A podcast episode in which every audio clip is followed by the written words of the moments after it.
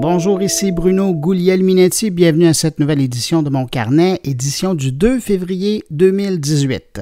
Cette semaine, deux entrevues pour vous. D'abord, une sur euh, l'actualité avec un retour sur euh, le portrait de famille qui vient d'être publié par Technocompétences sur la main-d'œuvre dans le domaine des TIC. Donc, autant euh, des gens qui œuvrent dans le domaine de la programmation de logiciels, de la gestion de réseaux informatiques, de la programmation de jeux vidéo, de systèmes de télécommunication et plus récemment d'ailleurs, on incluait aussi dans ce beau monde du TIC, parce que ça fait plus sexy, des gens qui sont au cœur de ce qui rend possible l'intelligence artificielle. Donc, on va parler de la situation actuelle, mais aussi de l'avenir à court et à moyen terme. Vous allez voir, il y a une bonne nouvelle et une euh, moins bonne nouvelle. Sinon, j'ai aussi pour vous une entrevue fort intéressante euh, pour ceux qui veulent se lancer dans la web diffusion personnelle, faire du Facebook Live, du Periscope, du YouTube, pour discuter de l'aspect technique, mais aussi de l'aspect stratégie et de la production.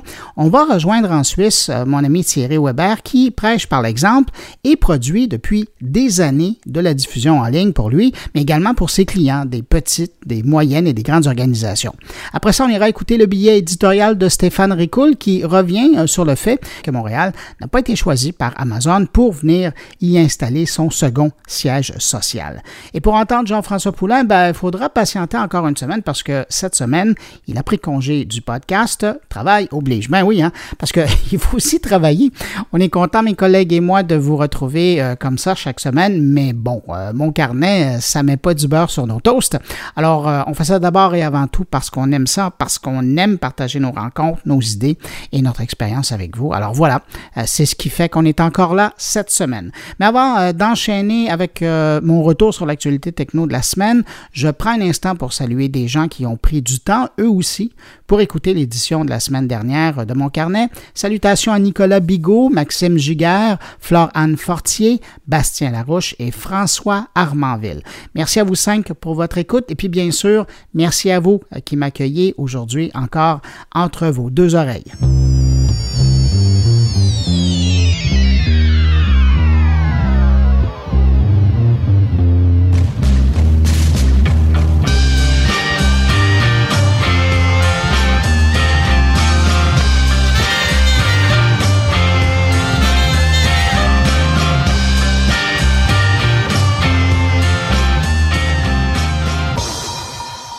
Avez-vous vu passer l'info cette semaine? Nous sommes aujourd'hui plus de 4 milliards d'utilisateurs d'Internet dans le monde. Selon un rapport publié par Hootsuite et We Are Social, le nombre d'utilisateurs d'Internet dans le monde aurait augmenté de 7 l'an dernier seulement. Ce qui signifie aujourd'hui, là, là, là, euh, en ce moment, qu'un habitant sur deux euh, sur cette planète utiliserait Internet. Plus exactement, 53% de la population mondiale. Toujours selon le rapport, 80% des utilisateurs d'Internet dans le monde seraient aussi présents sur les médias sociaux. Il faut aussi comprendre que quand on parle des médias sociaux, ben, on inclut YouTube, TripAdvisor et les sites du genre. Finalement, et je vais être surpris par cette dernière donnée, on dit que 93 des utilisateurs des médias sociaux y accèdent par l'entremise d'un appareil mobile. Il me semble que ça fait beaucoup. Je savais qu'on avait passé allègrement la barre de la moitié, mais euh, maintenant, le 93 disons que la donnée est plutôt surprenante. Thank you.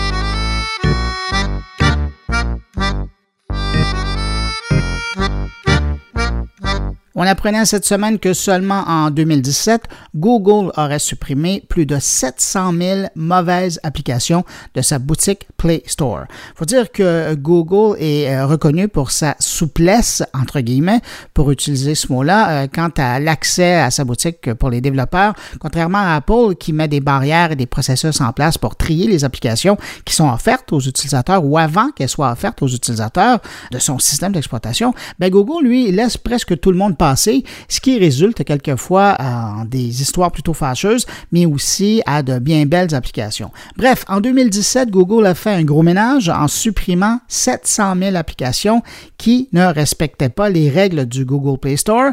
Et là, euh, on peut vraiment parler d'un précédent avec ce nettoyage parce que on parle d'une hausse de 70% en efficacité de suppression des applications dans le Google Store comparativement à l'an dernier. Et ça a été aussi l'occasion pour Google d'en apprendre un peu plus sur les applications malveillantes en les observant et en les étudiant au passage. On a même fait, je pense, du reverse engineering juste pour tester un peu ce qui se passait. Et si vous êtes curieux, sachez que dans le grand ménage de 2017, on parle autant d'applications qui étaient simplement des copies de d'autres applications pour berner les gens et profiter de la vague de l'intérêt pour ce type d'application, mais aussi des applications au contenu inapproprié. On peut penser à des applications où il y avait de la violence ou de la pornographie, ou encore des applications destinées à voler des données des utilisateurs.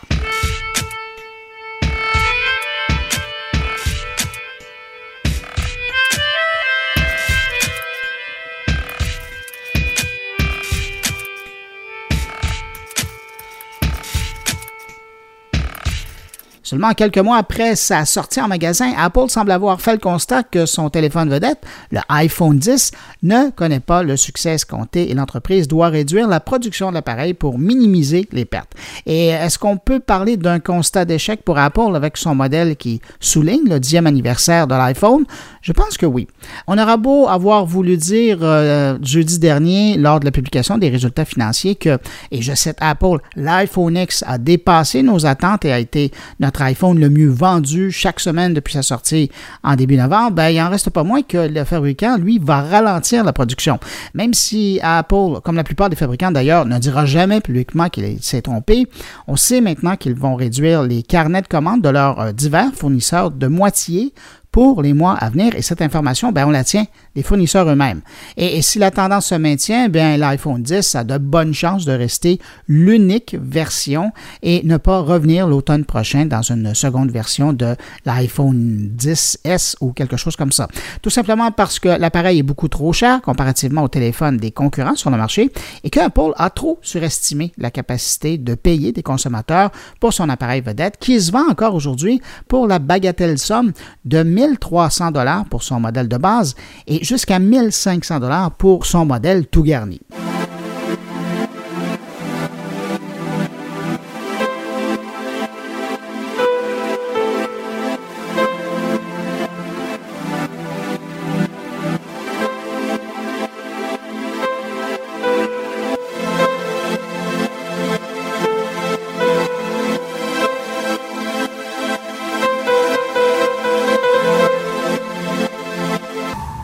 Reviens sur cette annonce de Google faite pendant le temps des fêtes où le géant américain annonçait vouloir offrir un système de blocage de publicité avec la toute nouvelle version de son logiciel de navigation Chrome.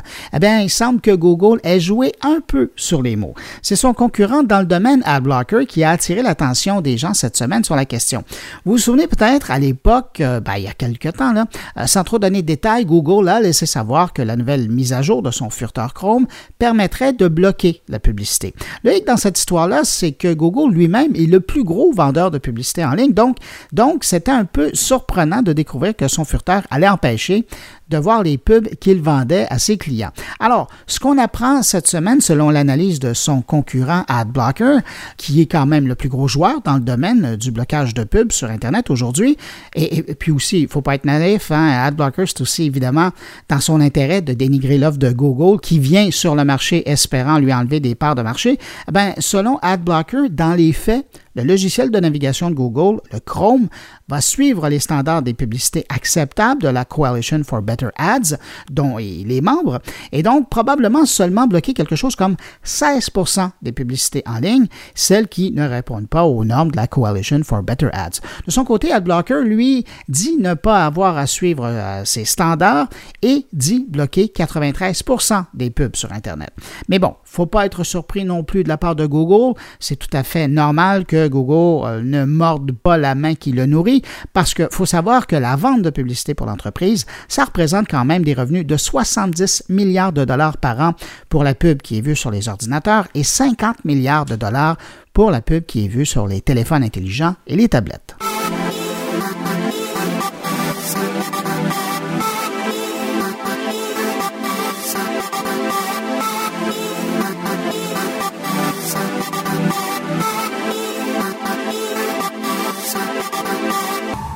Grosse semaine sur et pour Facebook. Il y a d'abord l'expérience des utilisateurs qui a changé. Je ne sais pas si c'est votre cas, mais bon nombre d'utilisateurs ne voient déjà plus sur leur fil de nouvelles les publications des pages qu'ils aiment ou qu'ils aimaient. C'est un choix délibéré de Facebook de prioriser le contenu entre amis désormais. Et les compagnies ou les personnalités qui veulent rejoindre leurs fans sur Facebook, eh bien, elles doivent maintenant faire du contenu super intéressant. C'est ce qu'on leur souhaite pour donner raison aux fans de venir visiter leur page ou encore tout simplement de payer pour de la pub et avoir de la visibilité. Si le sujet vous intéresse, d'ailleurs, euh, je l'ai expliqué de long en large au journaliste Maxime Landry de TVA cette semaine. Alors, si euh, vous le désirez, après avoir écouté mon carnet, quand même, je ne veux pas vous perdre maintenant, vous trouverez un lien vers la vidéo à partir de mon compte Facebook et Twitter pour vous y mener et regarder. Ça dure environ 10 minutes. Euh, sinon, autre info importante concernant Facebook cette semaine, il semble que les stories pourraient prendre plus d'importance que le fil d'actualité dans les mois à venir. D'où vient cette théorie? Ben, tout simplement de la bouche de Mark Zuckerberg lui-même lors de l'annonce des derniers résultats financiers de Facebook. Et je le cite, Nous nous attendons à ce que les stories passent devant les publications dans le fil d'actualité comme la principale façon pour les gens de partager du contenu sur les applications des réseaux sociaux. Et puis tiens, un dernier truc concernant Facebook, le temps passé sur Facebook est en baisse. Même si les finances du groupe vont très bien, lors de la présentation des derniers résultats financiers, Facebook a dû confirmer les chiffres liés à l'utilisation de son réseau qui serait à la baisse. On parle ici d'une perte de, et ça le chiffre est assez astronomique quand on le regarde la première fois, on parle d'une perte de 50 millions d'heures de consultation chaque jour. Maintenant, il faut mettre ça en perspective. Le chiffre peut paraître gros, mais quand vous avez 2 milliards ou même plus de 2 milliards d'utilisateurs, ben, les chiffres grimpent vite. Mais quand on répartit toutes ces heures, ça revient à une baisse d'activité d'environ 2 minutes par jour par utilisateur. Mais quand même, c'est le genre d'information qui ne plaît pas aux annonceurs et aux actionnaires. En passant, on a aussi appris que WhatsApp comptait plus de 1,5 milliard d'utilisateurs chaque mois et ils envoyaient 60 milliards de messages par jour.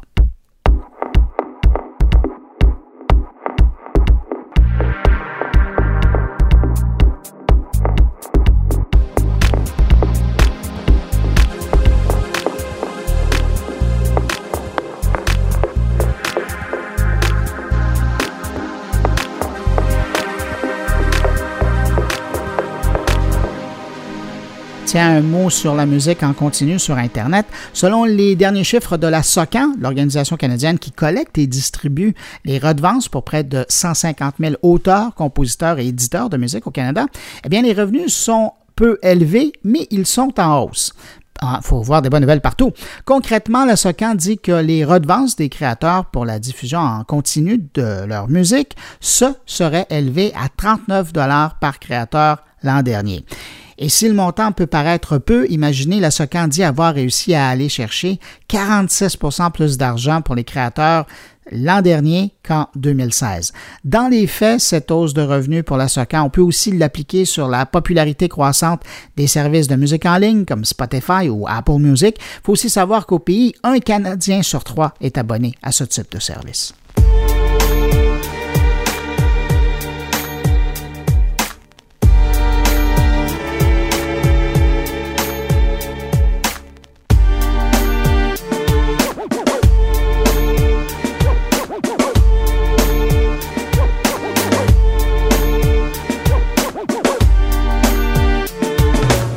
Restons dans la musique un instant. Cette semaine, Spotify lançait en Australie une application qui se rapproche de la radio. Avec Station, c'est le nom de l'application, Spotify semble essayer une nouvelle formule pour accrocher les amateurs de musique. L'application, financée par la publicité et donc gratuite pour les utilisateurs, propose d'écouter des playlists plutôt que directement des artistes ou des albums. Genre de nouvelle qui va pas vraiment faire plaisir aux éditeurs de disques. Alors, avec la moitié de ces utilisateurs sur 140 millions qui ne paient toujours pas la musique qu'ils consomment sur la plateforme parce qu'ils utilisent le service Spotify de base, ben, l'entreprise doit arriver à trouver de nouveaux modèles économiques et il semble que celui de la radio traditionnelle avec la publicité puisse faire l'affaire. Faut croire qu'on ne réinvente pas toujours la roue.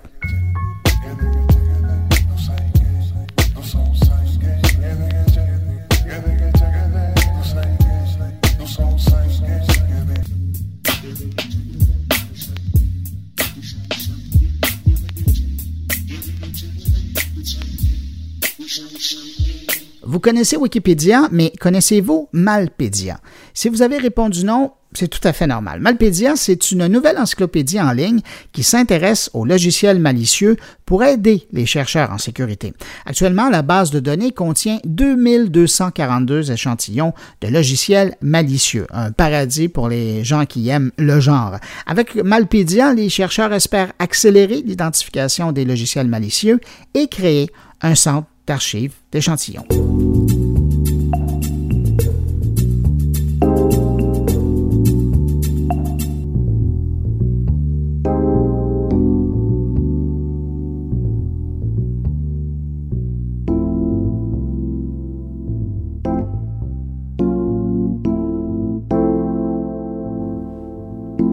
Comme je le disais au début de mon carnet, l'organisme Technocompétences vient de faire paraître un état des lieux, un portrait de famille, si vous voulez, au sujet de la main-d'œuvre dans le domaine des TIC au Québec. C'est une étude qui est publiée tous les trois ans et ça permet d'avoir une idée du secteur et de la demande au niveau de l'emploi. Et l'édition 2018 de ce diagnostic arrive à la fois avec une bonne et une mauvaise nouvelle. C'est-à-dire qu'il y a un manque de main-d'œuvre dans le secteur, mais de l'autre côté, le fait qu'il manque de ressources, de main-d'œuvre, c'est aussi, et dans ce cas-ci, un signe qu'il y a une forte demande pour ce type de profession à travers le Québec et que dans le fond, ben, ce secteur-là, il va bien. Et ça, ben, c'est une excellente nouvelle. Pour parler de ce bilan, de cette photo de famille des technologies de l'information et des communications, je joins chez Technocompétences Vincent Corbeil, qui est l'un des deux auteurs responsables de ce diagnostic 2018, mais également analyste du marché du travail. Bonjour, M. Corbeil. Bonjour. M. Corbeil, je pense que le constat qui sort assez clairement dans votre étude, c'est qu'un, j'allais dire, ça va bien dans l'industrie, il y a beaucoup de travail, mais il y a une pénurie de main-d'œuvre qualifiée. Exactement. Euh, c'est pas, c'est pas, c'est pas un constat qui, euh, qui, est renversant pour les gens qui, qui étudient de façon régulière le marché du travail en technologie de l'information. Euh, c'est un phénomène qui est mondial aussi. Euh, on est à la recherche, euh, on s'arrache les talents expérimentés, les personnes qui ont travaillé dès le début sur le développement ou les nouvelles technologies. Quelqu'un, le phénomène est elle-même, par exemple, aujourd'hui c'est l'intelligence artificielle, il y a 7 à 8 ans c'était la mobilité. Donc, les premiers développeurs qui ont fait le, le, transfert vers la mobilité, on se les arrachait il y a 7 à 8 ans. Aujourd'hui, il y a eu un certain aplanissement, là, puis la demande est un peu mieux régulée. Euh, mais là, par exemple, toutes les questions d'intelligence artificielle, ben, on s'arrache les scientifiques de données, on s'arrache les gens qui ont des connaissances avec le langage de programmation Python, par exemple. Donc, cette, cette espèce de pénurie-là, euh, la pression qu'on retrouve sur ces postes expérimentés-là est pas nouvelle, puis elle fluctue en fonction de l'innovation puis des, des avancées technologiques. Et ce qui est fascinant et aussi euh, peut-être l'occasion déprimant pour certains employeurs, c'est qu'effectivement, comme vous le disiez, dépendamment de la sphère dans laquelle œuvre l'entreprise, ça attire plus de candidats que d'autres. Je me souviens à un moment donné d'avoir eu dans la même salle euh, le patron euh, qui s'occupait des ressources humaines pour une grande entreprise de logiciels qui se cassait la tête alors que juste à côté, il y avait la personne qui s'occupait des ressources humaines pour un éditeur de jeux vidéo et lui, ben, il en cherchait, mais pas tant que ça parce que c'était plus sexy de travailler euh, euh, dans le domaine des technologies de l'information du côté d'une boîte de jeux vidéo que d'aller travailler sur euh, la création de logiciels. Ben, le jeu vidéo, en plus d'être évidemment un, sujet ou un domaine qui dès la plus tendre enfance là, attire les surtout les jeunes garçons là, a su faire au Québec puis un peu partout dans le monde là, un travail assez extraordinaire d'autopromotion. c'est certain que lorsqu'on travaille, par exemple, euh, comme euh, administrateur de système pour du réseau, ben, qu'on le fasse en logiciel, qu'on le fasse dans l'industrie du jeu vidéo, le travail en tant que tel sera pas nécessairement d'une grande différence.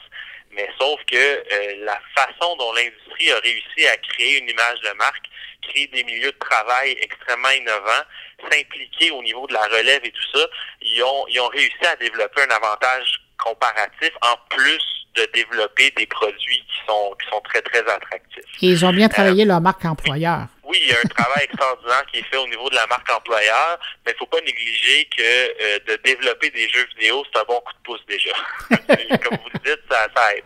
Oui, mais euh, puis, puis j'imagine que la pression dans le secteur des gens qui œuvrent dans l'informatique, c'est aussi le fait que de plus en plus on en parle et de plus en plus d'entreprises le, le, considèrent et ont les deux mains dedans, c'est la transformation numérique des entreprises. Ça aussi, ça, ça doit créer un, plus grand besoin qu'auparavant.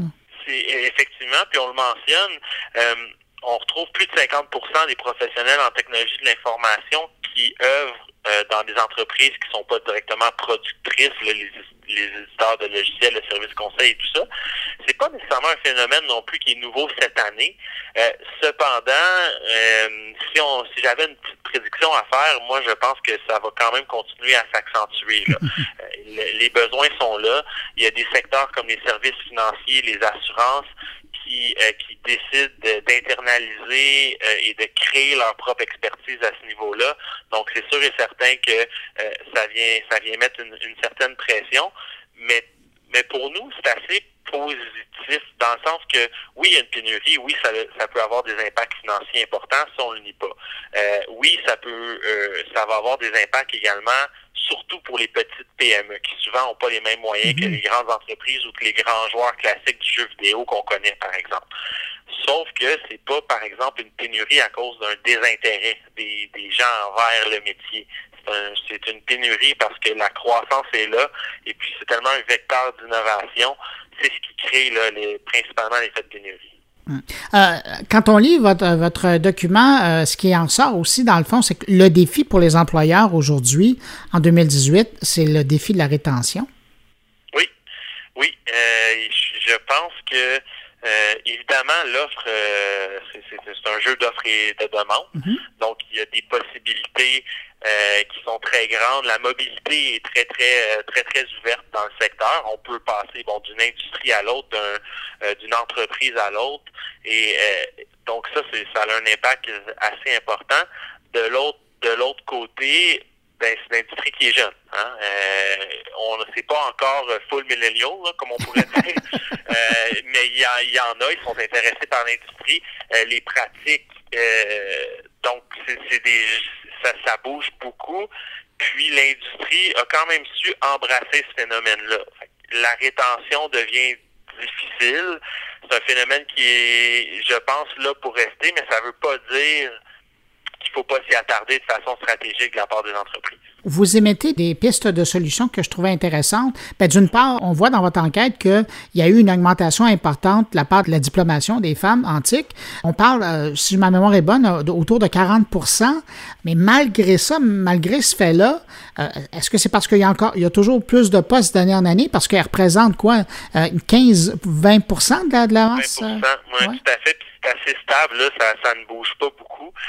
C'est exactement ça. C'est que oui, euh, la présence des femmes au niveau spécifiquement, par exemple, du baccalauréat a connu une augmentation importante, 80% dans les dans les cinq dernières années. Ah, énorme. Également, leur taux de diplomation est meilleur qu'il était, mais la demande et la croissance est tellement importante que ça a peu d'impact en ce moment là sur les sur, sur les, leur présence ou leur euh, leur, force, leur force en présence dans l'industrie. On, on, est à 20% euh, moi, je pense que ça va, ça, va évoluer positivement. Dans un horizon de 3 à 5 ans, je ne serais pas surpris qu'on gagne quelques points de pourcentage. Et donc, euh, selon vous, comment on règle le problème de la pénurie à, court et à moyen terme? Hmm. On ne règle pas le problème de la pénurie. On travaille sur le problème en continu pour longtemps encore. Euh, puis les principales solutions vont provenir évidemment de la... Il y, y, a, le court, il y a le moyen, il y a le long terme. Oui à court terme, les entreprises doivent travailler euh, sur attraction-rétention, donc être en mesure d'attirer et mhm. de retenir les talents qu'ils ont. Lorsqu'on parle de rétention, la principale chose qui est recherchée par les euh, par les entre par les professionnels, surtout plus ils sont jeunes, c'est une, vision et une capacité de se développer professionnellement. Donc, avoir accès à de la formation, être en mesure de rester à jour et tout ça. Donc, dans le court terme, de former, de développer, euh, ça va nous aider à combler le besoin euh, très, très spécialisé qu'on a. À moyen terme, hein, c'est vraiment au niveau, par exemple, de, euh, de raffiner ou d'être en mesure d'être plus efficace avec les procédures d'immigration. Parce que c'est une piste, ça, hein? l'immigration qualifiée, ça pourrait aider. Tout à fait, l'immigration est, une piste importante. L'industrie performe très bien à ce niveau-là. Il y a à peu près le double de professionnels qui proviennent de l'immigration par rapport au reste au reste de l'économie. Il faut faire attention, les, les statistiques liées à l'immigration sont pas vais dire comme ça, sont pas très modernes. En fait, si on est né en Italie, on a déménagé à l'âge de six mois au Québec, on est considéré statistiquement un immigrant jusqu'à la fin de ses jours. Ah d'accord, ok. Donc, on peut avoir été euh, éduqué et euh, intégré toute sa vie dans, au, au, Québec au niveau statistique avec ce qui est disponible présentement, on va être considéré euh, comme provenant de l'immigration. Cependant, on le sait, euh, les, euh, les, différents programmes euh, d'accélération pour pour les permis temporaires ou les, la résidence permanente, etc., mettent un effort important pour les professions liées en technologie de l'information. Fait que ça, c'est très positif. Et puis, de l'autre côté, à long terme, bien là, c'est le bassin, mais là, c'est les jeunes, c'est les jeunes filles. Donc, c'est de faire la promotion assez tôt euh, pour, pour, euh, pour pouvoir, et puis cette stratégie-là est pas juste pour l'informatique, mais vraiment tout ce qui est sciences et technologies. Oui. Ben, on peut penser, par exemple, à tous les efforts qui sont faits pour avoir plus de diplômés euh, féminines du côté des sciences, par exemple. Ah, tout à fait. Nous, on a un projet, on a un programme de promotion des carrières qui s'appelle Ma carrière techno et on a développé euh, dans la dernière année une plateforme qui s'appelle Ma vie techno qui regroupe tous les organismes, organisations qui font de la promotion euh, de la littératie numérique. On a une cinquantaine d'organismes euh, qui ont été identifiés au Québec et ces organismes-là travaillent au niveau du primaire, au niveau du secondaire pour offrir des activités pédagogiques donc, on a vu des changements importants. Les programmes aussi au niveau du fédéral, euh, Canada Code, euh, en tout cas tous les programmes là, pour inciter les jeunes à coder, on voit, on, on voit que ça a un impact. Euh, puis on a bien hâte de pouvoir visualiser les résultats dans les prochaines années. Et cette information-là dont vous parlez, on peut la trouver sur le site de technocompétences.com?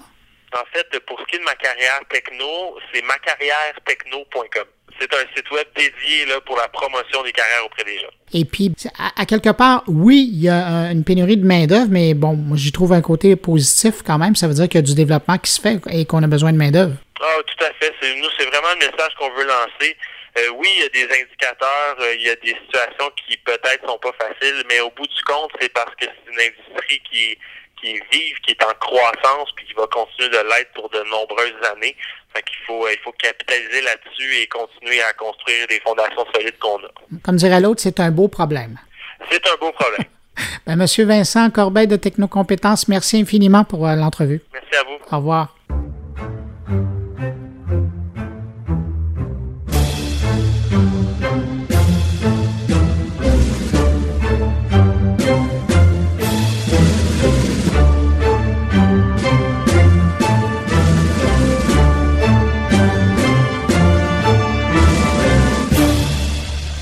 Commence à voir de plus en plus de gens utiliser Facebook pour faire de la diffusion vidéo en direct, ou du moins vouloir utiliser Facebook Live pour faire de la promotion d'événements, de produits, ou tout simplement de faire du Facebook Live pour faire du Facebook Live, euh, ou du YouTube, ou même du Periscope pour avoir son propre rendez-vous sur Internet, sa propre émission pour parler d'un sujet d'intérêt qu'on aime bien.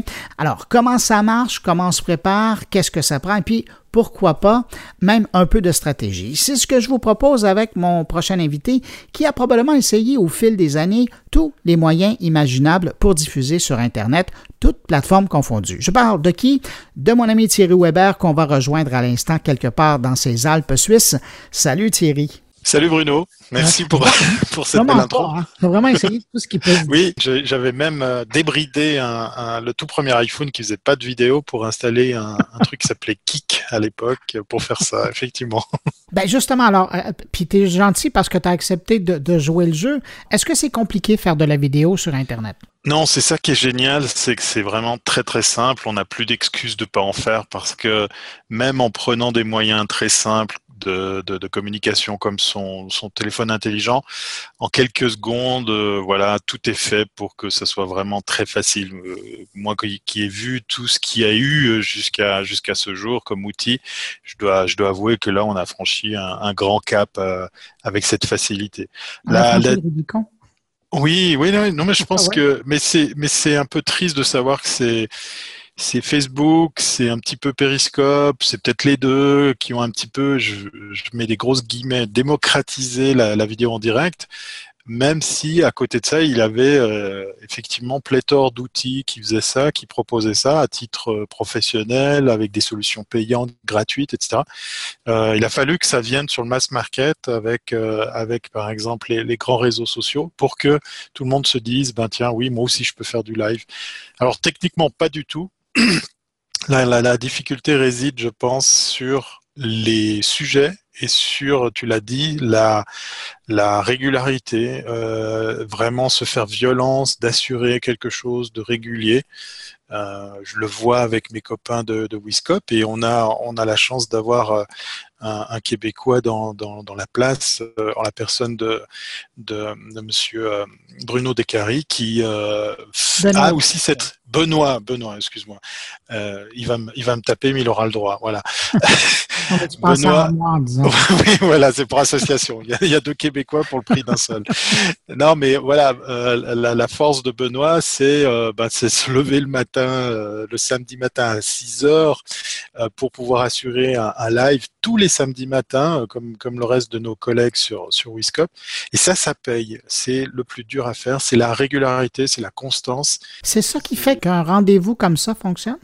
Oui, euh, ils ont, euh, pour le rendez-vous que, que, que, génère, que gère euh, effectivement Benoît avec, avec Damien ou PPC, qui sont ses acolytes en France, à Paris, ils ont des très très beaux scores au niveau audience. Ils ont, ils ont plusieurs centaines d'habitués qui viennent. Moi, je le vois aussi à ma modeste échelle parce que j'ai commencé à faire maintenant le live à 20h30 le lundi, le lundi soir. Ça marche mieux qu'en journée. C'est clair et net, les gens ont un peu plus de temps.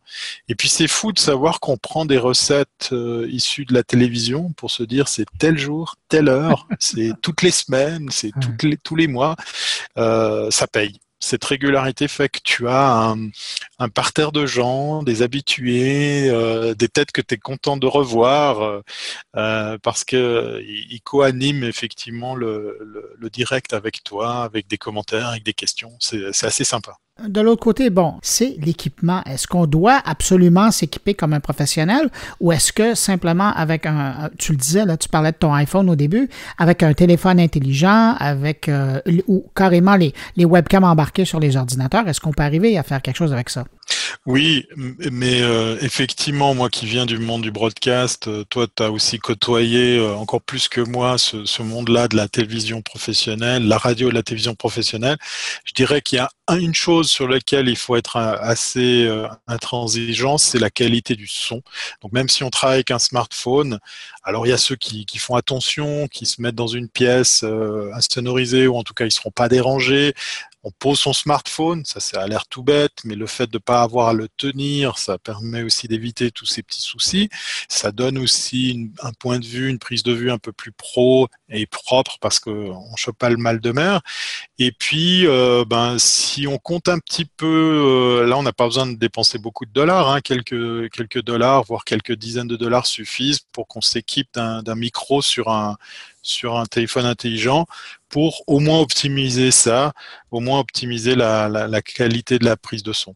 Après, euh, bien évidemment, on peut travailler avec son ordinateur, sa webcam. Euh, là, à l'heure où je te parle, ben, j'ai décidé de mettre mon micro casque qui est, qui est, un peu vieillissant, mais voilà, euh, la, la bon, bonne maison, voilà, la bonne maison Logitech euh, a fait des produits qui durent. J'arrive pas à le jeter, et euh, ça permet effectivement de, de, mettre toutes les chances de son côté si par hasard il va avoir. Euh, Est-ce que tu es en train de nous dire que l'obsolescence programmée, ça touche pas Logitech? Euh, j'aimerais bien le croire. J'aimerais bien le croire. Écoute, euh, je suis euh, en face de deux produits. J'ai mon micro casque Logitech, j'ai une webcam HD Logitech. oui, il faut croire là, que peut-être. Parce que c'est suisse là. Oui, alors voilà. Ah voilà, Un peu de chauvinisme.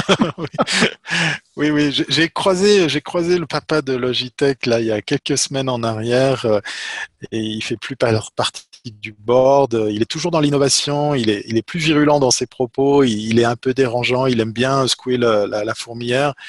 Je trouve que c'est un personnage très très intéressant. J'ai eu la chance de, de l'avoir en entrevue euh, et euh, j'ai beaucoup aimé cette rencontre parce que voilà, c'est un Suisse qui s'est accroché. Alors on sort un peu du cadre, mais pour euh, pour un petit peu parler de l'aventure Logitech, c'est un, un, gars qui, qui s'est accroché pendant cinq ans. Pendant cinq ans, au tout début, hein, il était en tractation avec des grands de l'informatique pour vendre ses souris pendant cinq ans, les banques lui ont dit non, non, on prête pas, on te donne pas. Et puis ça a été l'explosion. Il a, il a fait des deals qu'on connaît hein, autour des, des, des, souris informatiques. Et, euh, et après, ben, c'est lui qui a rayonné à tout ce petit monde. Je crois qu'il a plus épanoui en Suisse, peut-être, pour des raisons fiscales, je ne sais pas. Mais euh, voilà, c'est un parcours très intéressant.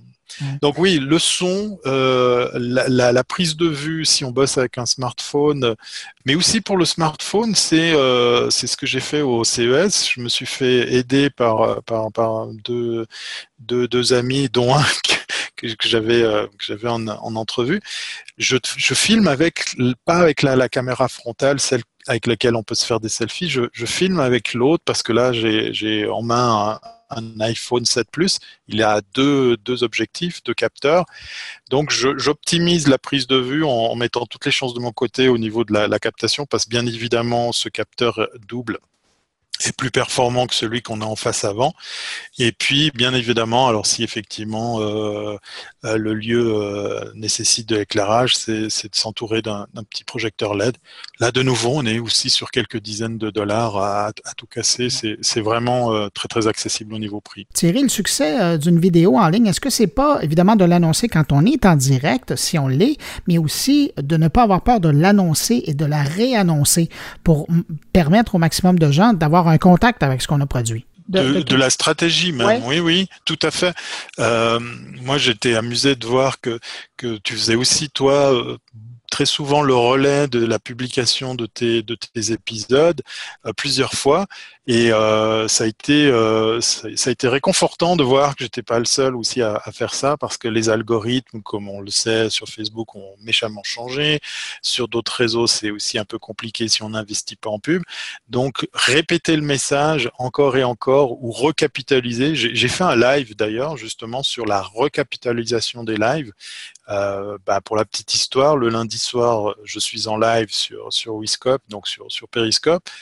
J'enregistre ce live et je le publie quelques jours plus tard sur YouTube. Donc j'en fais à nouveau, à nouveau une, une nouvelle, je la documente, euh, peut-être que j'y mets des documents PDF, des fiches qui vont compléter ce que, ce que j'ai dit, et je ressauce tout ça, même plusieurs fois.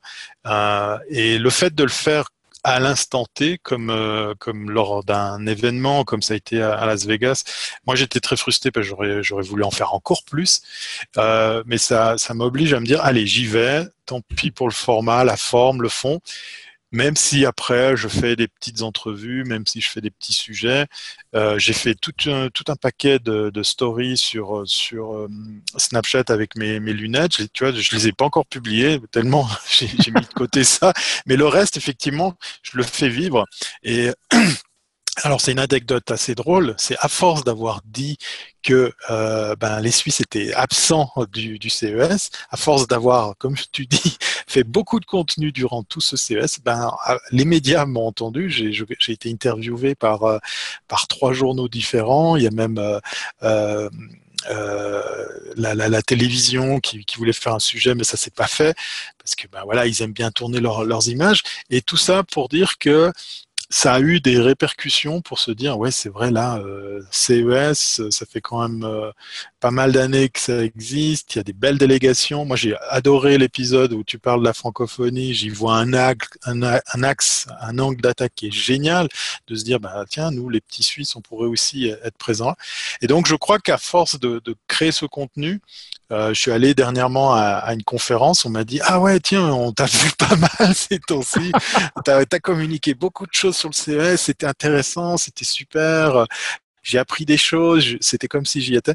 Donc ça, ça me fait plaisir. Ça veut dire qu'effectivement, il y avait une audience, même dix fois, tu t'en rends pas compte. Et puis, euh, je suis plus dans le dans comment dire dans la gêne de me dire je reprends ce matériel, je le recapitalise parce qu'au contraire, il mérite de, le faire parce que même si ben voilà on est déjà au mois de février euh, le CES il est pas il est pas si loin que ça même si on est déjà en train de regarder pour le prochain Euh, ça, ça, vaut la peine. Et pour revenir sur le, la facilité que propose le, le live, ben c'est que voilà, tu es tout de suite sur le feu de l'action, tu fais le sujet, puis après tu pourras toujours en faire un dérivé, tu pourras toujours euh, euh peut-être même le remonter ou en faire quelque chose. Euh, donc voilà, une raison de plus pour, pour plus gêné à faire des lives. Le fait que tu as un rendez-vous vraiment en direct, parce que tu pourrais faire le choix de, faire un enregistrement, ce qu'on appelle en broadcast un, live to tape, un direct sur, sur enregistrement, euh, et puis le mettre en ligne par la suite. Il y a des YouTubers qui font ça, par exemple. Toi, tu es toujours, tu es presque toujours, selon moi, en tout cas de ce que je connais de toi, tu es presque toujours en direct. Est-ce que ça, c'est un choix? Oui, oui, et puis euh, quand je le fais euh, ici dans mon petit studio chez moi euh, avec l'outil informatique, j'aime bien le tourner monter. Euh, alors là, c'est différent que si on fait un live avec un téléphone intelligent. C'est que tu prépares tes sujets, tes titres, ton habillage, euh, des petites séquences qui peuvent venir comme ça euh, s'insérer dans, ce que tu vas présenter. Et ce qui est génial, c'est qu'à la fin du live, c'est terminé. Tandis que si on fait un enregistrement, moi, je suis, ben voilà, j'ai été monteur vidéo, j'ai fait des centaines et des milliers de, de, de capsules vidéo. je me connais, je vais remettre les, les, bras, les mains dans le cambouis, je vais refaire un truc et puis. Tu vas passer deux fois plus de temps à travailler. Ouais, et puis, puis il va se passer pas mal de temps avant que je, publie ça. Donc ça, cette espèce de prise de risque avec des grosses guillemets euh, permet de se dire, bah allez, on va dans l'instantané, puis on va aussi tout de suite délivrer. J'ai beaucoup aimé euh, faire ça au CES parce qu'en fait, euh, on l'avait déjà vu l'année passée, il y a plein de gens qui, qui, viennent avec des questions. Ils ont vu des produits, ils ont vu des petites choses dont on a parlé, et donc le, le live a mis ce côté sympa de se dire, ben on peut tout de suite réagir. Voilà. Et puis, bah, tant pis, si, c'est perfectible, euh, au moins c'est publié, c'est partagé. Je poursuis sur le fait que toi, tu travailles en direct, mais quand tu regardes, parce qu'il y, y, a le public qui est là pendant que tu es en direct, mais il y a aussi ceux qui viennent te voir par la suite.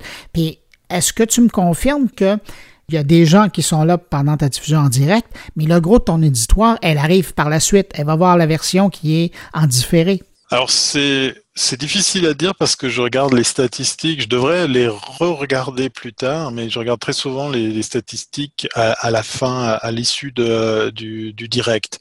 Pour la petite histoire, c'était assez sympa de voir qu'on était passé en featured euh, euh, durant le CES. Il y avait 4700 personnes en, direct. Il faudrait que maintenant j'aille voir combien sont allés revoir le, le live. C'est ce qu'on appelle le long tail. Voilà, exactement. Alors ça, ça peut être euh, ça, ça peut être travaillé ou boosté si tu justement tu reprends ton live et tu le redistribues.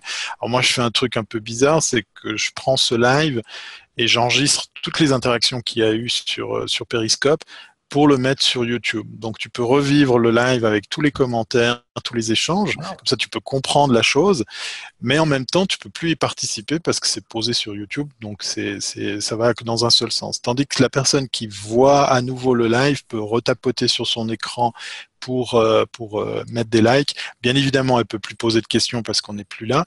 Mais euh, non, j'ai l'impression qu'il y a plus de personnes durant le live qu'après en relecture. Mais, mais ça mériterait d'être d'être analysé. Ouais, c'est vrai. en tout cas, je sais que avec cette technique de repartager, de recapitaliser, de, de, de, de ressaucer ce contenu sur plusieurs jours, c'est-à-dire qu'en fait, quand je fais un live le lundi soir, je peux tenir quasiment dix jours durant lesquels je continue à parler de ça. Et je sais que là, ben, je contribue au nombre de vues sur, euh, sur les autres plateformes, mais je fais que la plupart des gens tombent pas euh, au travers de ça. C'est-à-dire qu'elles elles, prennent connaissance de ce live parce qu'au détour d'un tweet, au détour d'une annonce sur un, réseau social, bah, boum, euh, elles prennent le temps d'aller voir. Mais c'est une bonne question, c'est vrai, c'est une bonne question de savoir si, si c'est 50-50, 60-30, je sais pas, 60-40. Euh, mais, mais tu sais que j'essaie de poser des bonnes questions. Hein?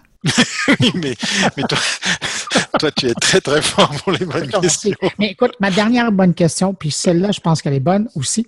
Ça fait des années que tu diffuses sur Internet. Parce que aujourd'hui, c'est pas ton premier métier. Ton premier métier, c'est de conseiller les entreprises euh, au niveau de leur communication, au niveau du marketing, au niveau de la pub. Mais pourquoi encore aujourd'hui, après des années, tu diffuses encore? Tu prends le temps de t'asseoir ou, ou, même quand tu es en train de marcher, tu prends ton téléphone ou même en voiture, tu prends ton téléphone et tu fais du podcast ou du webcast. Pourquoi? Ben parce que j'adore, j'aime beaucoup cet outil de, partage de connaissances. Euh, il y, a, un phénomène, et, et là, ben, même si c'est quelques personnes, mais moi, ça me touche énormément de voir que très souvent, depuis, depuis pas mal de temps sur mes lives, j'ai des personnes qui me remercient parce qu'elles ont appris quelque chose. Et ça, ça me, ça me plaît, mais au plus haut point. C'est peut-être pour ça que j'enseigne aussi, que je me retrouve dans des écoles à, partager mon, savoir. Euh, au vu de mon cursus professionnel, c'est aussi une espèce de petite revanche parce que c'est vrai, comme tu le dis, c'est pas c'est pas en faisant des vidéos que je gagne ma vie, euh, mais mais ça a permis de donner vie à une agence, ça a permis de donner vie à, tout ce que ce que je propose comme service. Et le fait de, donner, de partager, euh, c'est super gratifiant, même si euh, ça se transforme pas en en argent, en affaires, parce que j'ai des échos de personnes euh, maintenant qui me posent des questions sur les, sujets que j'ai traités, euh, qui me demandent des conseils professionnels ou bien même euh, stratégiques par rapport à des idées de business qui sont en train de monter. Donc je vois que la discussion, elle continue sur d'autres supports. Et c'est un peu comme si je m'invitais, tu le dis très bien d'ailleurs dans tes, dans tes podcasts, je m'invite entre vos deux oreilles, ben moi je, je m'invite sur vos écrans pour que le temps de ces directs, on échange on partage, et puis, euh, puis ça peut déboucher sur des choses assez sympas euh, et plus interactifs aussi. Parce que c'est vrai que euh, ça avait ce côté un petit peu frustrant de d'écouter ou de regarder quelque chose, pas pouvoir agir. Je me rappellerai toujours au tout début des podcasts, il y avait un, monsieur qui écoutait ça sur son iPod, donc c'est, je pense probablement le premier, la première génération. Il m'écoutait dans le métro à Paris et le soir, quand il rentrait chez lui, il prenait le temps de me faire un mail pour euh, me remercier sur l'épisode sur lequel il, a, il avait passé du temps. Donc, tu vois l'exercice, quoi, c'est de se dire, euh, j'écoute quelque chose sur lequel je peux pas interagir. Il y a toute une journée qui se passe et le soir, je prends le temps de, de vous écrire parce que j'ai apprécié ce que vous avez partagé. Donc euh, voilà, le live, c'est peut-être un moyen de raccourcir ces, ces, ces contacts qu'on peut établir. Maintenant, stratégiquement, bien évidemment, je ne vais pas le cacher, je l'ai jamais nié, c'est aussi un superbe outil pour travailler sa visibilité. Qu'on appelle le euh, personal branding. Euh, oui, voilà, moi, euh, on en a un petit peu parlé, je le, je le, dis souvent des fois à mes amis français, belges euh, et, et d'ailleurs. En Suisse, on a ce syndrome qui est de je me gêne, je parle pas de moi, je parle pas de ce que je sais faire. En, en fait, on ne doit pas avoir une tête qui dépasse. Mais comme moi, je fais de toute façon 1m92, 1m92, je m'en fous. j'ai pris, pris, le, j'ai pris le parti de m'exprimer à la première personne et de me dire, allez, vas-y, je prends le lead de parler de ça. Et puis, ça peut déboucher sur plein de projets. Et c'est d'ailleurs ce qui arrive. Ah, c'est bon ça. Ben, tu vois, c'est un, un, beau témoignage. C'est une belle façon de finir cet entretien-là parce que justement, il y a bien des gens qui gagneraient probablement, évidemment, s'ils ont du contenu. À la base, ça prend quand même du contenu, de l'expérience, de l'expertise pour être capable de communiquer comme tu le fais semaine après semaine. Mais euh, c'est un beau témoignage, en plus d'avoir donné plusieurs trucs, et je te remercie pour ça. je vais te laisser aller. Avec grand plaisir. Euh, J'imagine que comme tu es dans les montagnes en Suisse, Oui, je vais aller un peu peler la neige devant devant chez moi parce qu'il en tombe beaucoup et je me réjouis parce que euh, je vais je vais peut-être faire un live depuis les pistes de ski la semaine oh, prochaine. Mais quand même, si un jour tu peux nous faire un live euh, sur euh, derrière là, avec les montagnes et la neige, on apprécierait. Oui. D'ailleurs, que tu as déjà fait, hein? je sais qu'à un moment donné, tu nous avais parlé d'une opération en Suisse oui. au niveau du, du, tourisme, mais je pense que ça sera toujours apprécié quand tu nous montreras des parties de ton pays. Vous allez tous avoir envie de venir ici, mais ça sera, ça sera bien. Oui, oui, alors promis, c'est toujours au programme, ça marche. Excellent. Hey, Thierry, merci beaucoup pour ton temps, puis euh, ben, gars, je te souhaite un, une bonne diffusion web pour la prochaine. À très bientôt, Bruno, merci. Attention, à très bientôt si c'est pas avant. Oui, tu vois, je, je l'oublie. je te laisse le dire, on termine là-dessus. Et comme à l'accoutumée, on va se dire à très bientôt si c'est pas avant. Salut. Salut.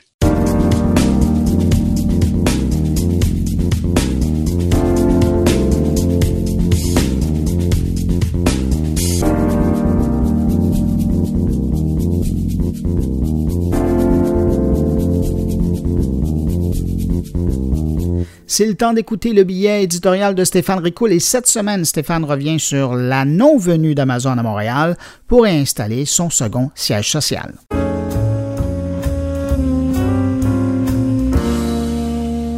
À tous ceux qui se réjouissent que Amazon n'ait pas choisi Montréal comme ville pour établir son deuxième siège social en Amérique du Nord. sous prétexte que les 50 000 emplois qu'ils allaient créer allaient générer beaucoup trop de pression sur le bassin d'emploi actuel, sous prétexte que nos gouvernements déballaient le tapis rouge en avantages fiscaux et monétaires, sous prétexte que Montréal, de toute façon, ne pouvait pas accueillir ce genre d'entreprise-là, ben, j'aimerais les ramener 21 ans en arrière lorsque Ubisoft a décidé d'ouvrir un studio de création de jeux vidéo à Montréal. Les critiques fusaient de toutes parts et ressemblaient beaucoup à celles qu'on a formulées envers Amazon. Aujourd'hui, Montréal, c'est la troisième ville en importance dans le monde en matière de jeux vidéo et je pense pas qu'on ait le luxe de se passer de ce genre de visibilité. Alors, Amazon, oui, c'est une plateforme de commerce électronique sur lequel vous pouvez transiger. Mais c'est beaucoup plus que ça, Amazon. C'est énormément de recherche et développement et c'est énormément de technologie qu'aujourd'hui nos entreprises Alors, accueillir Amazon à Montréal, pour moi, est important. C'est pas pour rien que les Montréal International, la mairie de Montréal, le gouvernement avaient rencontré le vice-président d'Amazon Canada la veille du ICOM Montréal parce qu'il était sur scène au ICOM Montréal en 2017. Il fallait faire quelque chose et nos autorités l'ont fait. J'espère juste que la prochaine fois qu'Amazon voudra établir cette fois-ci un troisième siège social en Amérique du Nord, ben ils choisiront le Canada slash Québec slash Montréal. C'est important de briller. Vous savez, tous les pays du monde s'arrachent ces grands joueurs-là, à qui établira le plus de centres en intelligence artificielle, en recherche et développement, en peu importe quoi. Alors, il fallait pas passer à côté de cet appel d'offres-là. Nous ne sommes pas passés à côté de l'appel d'offres, mais comme tout bon appel d'offres, ben, il y a des gagnants puis il y a des perdants. Euh, J'espère juste que la prochaine fois, on sera shortlisté et on pourra gagner, tout simplement. Merci.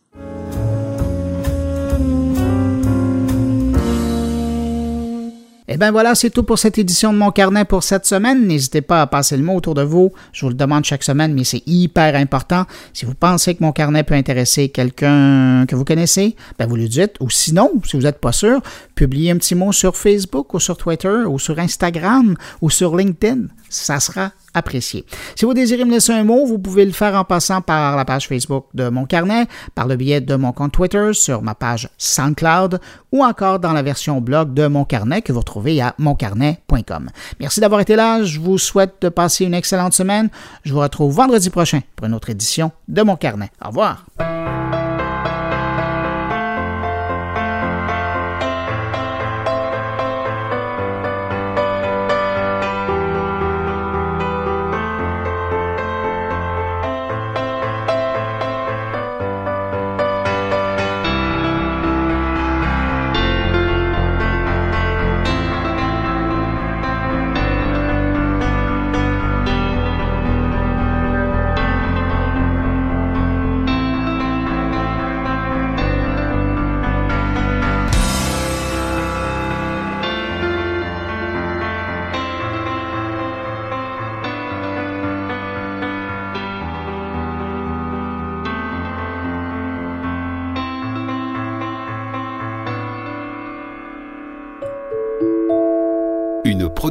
goulielminetti.com